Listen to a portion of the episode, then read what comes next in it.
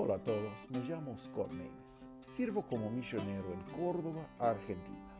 Me gustaría darles la bienvenida a todos al podcast Profundizando en la Palabra. Es un lugar que podemos profundizarnos en la palabra de Dios por escuchar reflexiones cada día de la palabra de Dios. Vamos a profundizarnos. El fin último de todo aprovechador o estafador. Bueno, hoy vamos a ver un pasaje en el libro de Salmos, Salmos 52. Y vamos a enfocarnos o concentrarnos en versículo 7. Salmo 52, empezando versículo 1, dice, al músico principal, masquil de David. Un masquil es una, un salmo que el propósito es para enseñarnos algo. Bueno, masquil de David cuando vino Doeg, Idumeo, y dio cuenta a Saúl, diciéndole, David ha venido a casa de Abimelech. Bueno, es el título, esa parte es eh, eh, el primer, parte del primer versículo. Bueno, y el contexto de ese salmo es uh, primero de Samuel, capítulo 22. Por favor, um, léelo eh, y va a ver el contexto porque hay ese hombre que se llama Doeg, que es un idumeo, que estaba buscando aprovechar su posición ah, para mejorar su posición con el rey, con Saúl, y al fin ha matado muchas personas ese hombre por la plata, por, por buscar el dinero. Y vamos a ver que en ese salmo vamos a continuar la lectura y aprender algunas cosas que podemos aplicar directamente a nuestras vidas. Dice, ¿por qué te glorías de maldad, oh poderoso? Está hablando a ese aprovechador, a ese estafador, que personas que quieren buscar gente para engañar, que son tramposos, que están buscando a alguien para aprovechar su situación. Dice, ¿por qué te glorias de maldad, oh poderoso? Una pregunta. Dice, la misericordia de Dios es continua. para, para, los justos, para ellos que tiene Cristo, que tiene Dios, bueno, sabemos de su misericordia. Es, es cotidiana que Él nos da su misericordia y su gracia. Versículo 2 dice, agravios maquina tu lengua, como navaja amolada hace engaño. Amaste el mal más que el bien, la mentira más que hablar justicia. Selah. Esa palabra Selah, cuando, cuando lo encontramos, la encontramos en, en los salmos, quiere decir para pausarnos, para parar y meditar en, en esa cosa que ya leímos. Entonces debemos pensar con profundidad. ¿Qué quiere decir? Ya. Y bueno, vamos a ver que tenemos una descripción de, del aprovechador, del estafador, de, del tramposo, del chorro, que está buscando bueno, enriquecer a sí mismo por causar daño a otra persona, por robar o por hurtar y cualquier cosa que puede, se puede. Bueno, vamos a ver, versículo 4 dice, has amado todo suerte de palabras perniciosas, engañosa lengua. Bueno, es, son los herramientas de, de su oficio, ¿verdad? Que ha elegido. Versículo 5 dice, por tanto, Dios te derribará para siempre, te asolará, te arrancará de tu morada y te desarrigará de la tierra de los vivientes. Otra vez tenemos Selah. Entonces, bueno, es un mensaje formado exactamente para el aprovechador, para escuchar, para estafador, para el engañoso para el chorro, para el que quiere ah, mentir, el que quiere engañar. Bueno, tenemos un mensaje para él que, que de su fin cuál sea su fin, que Dios va a derribarlo. Dice para siempre. Dice, te asolará, te arrancará de tu morada, te y te desarraigará de la tierra de los vivientes. Bueno, y dice Sela, entonces, ah, que, nos pongamos en memoria, eh, que, que no pensemos de esa cosa. Versículo 6 dice, y verán los justos y temerán, y reirán de él diciendo, he aquí, bueno, nuestro enfoque, he aquí, el hombre que no puso a Dios por su fortaleza, sino que confió en qué? En la multitud de sus riquezas y se mantuvo de su maldad. Entiéndeme que alguien no tiene que ser rico, rico, pero muy rico para, para confiar en sus riquezas. Podemos tener, bueno, dos cositas y confiamos solamente en esas dos cosas. O puede ser que solo confiamos en nuestras dos dos manos. Pero no estamos confiando en el Señor. Dios no es nuestra fortaleza, no es nuestro escudo, no es nuestro torre alto. Entonces, es muy engañoso ese, esa decisión de vivir. ¿Qué? Pero, ¿cuál es la contraste de, del hombre de Dios? Dice, más, yo estoy como oliva verde en la casa de Dios en la misericordia de Dios confío perpetua y eternamente. Entonces, bueno, podemos comparar la diferencia entre bueno, el engañador, el aprovechador y el hombre que está siguiendo y confiando en Dios. Y dice, versículo 9, te alabaré para siempre, porque lo que has hecho y esperaré en tu nombre porque es bueno delante de tus santos.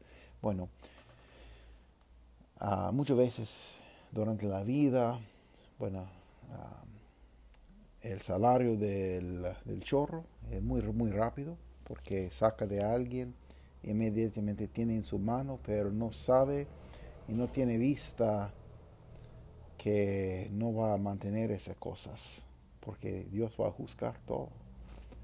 Y a veces al, hombre justo, bueno, que está buscando a Dios, que, ha confiado en Cristo y, trata para vivir la Biblia. Muchas veces cosas pasan durante la vida que, bueno, no es de prosperidad como predican muchas personas, pero eh, a veces poco duro, pero hay un salario en la eternidad y tenemos algo que esperar. Y bueno, y por el momento sabemos que cada día Dios está sosteniéndonos. Bueno, ¿qué podemos aprender? Bueno, podemos aprender de nuestro texto algunas de las características de un aprovechador o estafador.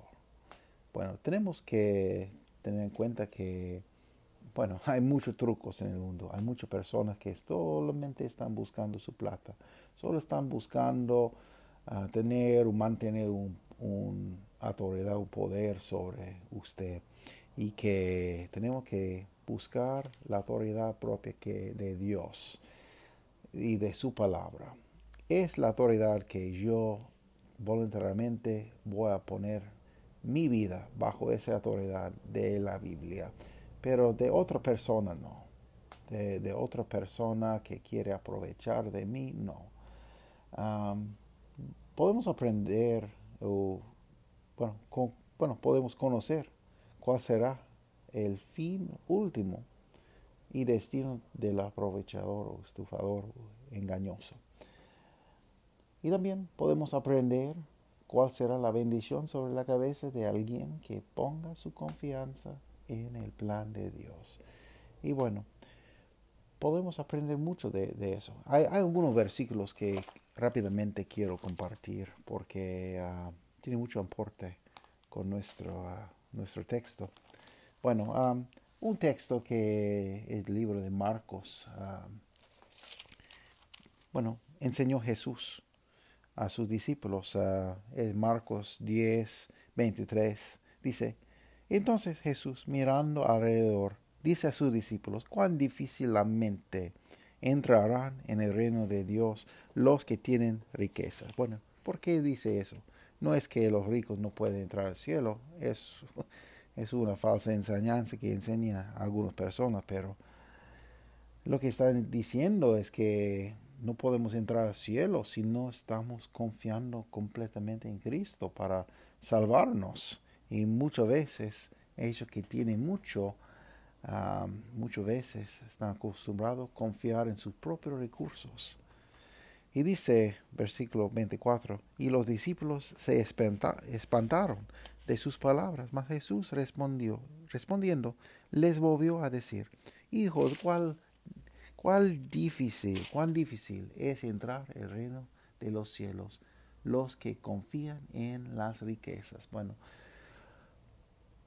la, cosa, la enseñanza es que debemos ser, ser pobre de espíritu, bueno, quebrantado de corazón para entrar al cielo. Tenemos que humillarnos y decir, ah, soy pecador, soy malo, no puedo con mis recursos entrar en su reino. Bueno, otro versículo que quiero compartir es ah, de mi lectura de Proverbios. Bueno, y les recomiendo que, bueno, cada día uh, el proverbio de día, bueno, como hoy es 11. Entonces, bueno, proverbio 11. Proverbio 11, 28 dice, el que confía en sus riquezas caerá, mas los justos reverdecerán como ramos. Bueno, muy parecido a nuestro texto en, en, en los salmos que leímos hoy. Otro versículo que quiero, último versículo que quiero compartir para esa mañana es um, Proverbios, Proverbios 4 y 23. Dice, sobre toda cosa guardada, guarda tu corazón, porque de él mana la vida. Entonces, tenemos que guardar nuestro corazón. ¿Y quién tiene su corazón?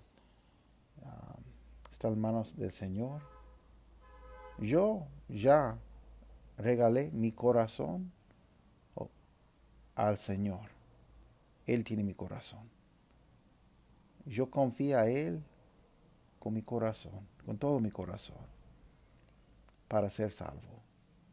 Yo recuerdo el día muy bien, porque venía a Él y, y le pedí, por favor, sálvame yo sé que soy pecador, que no merezco nada de su perdón, pero por favor, hazme tu hijo.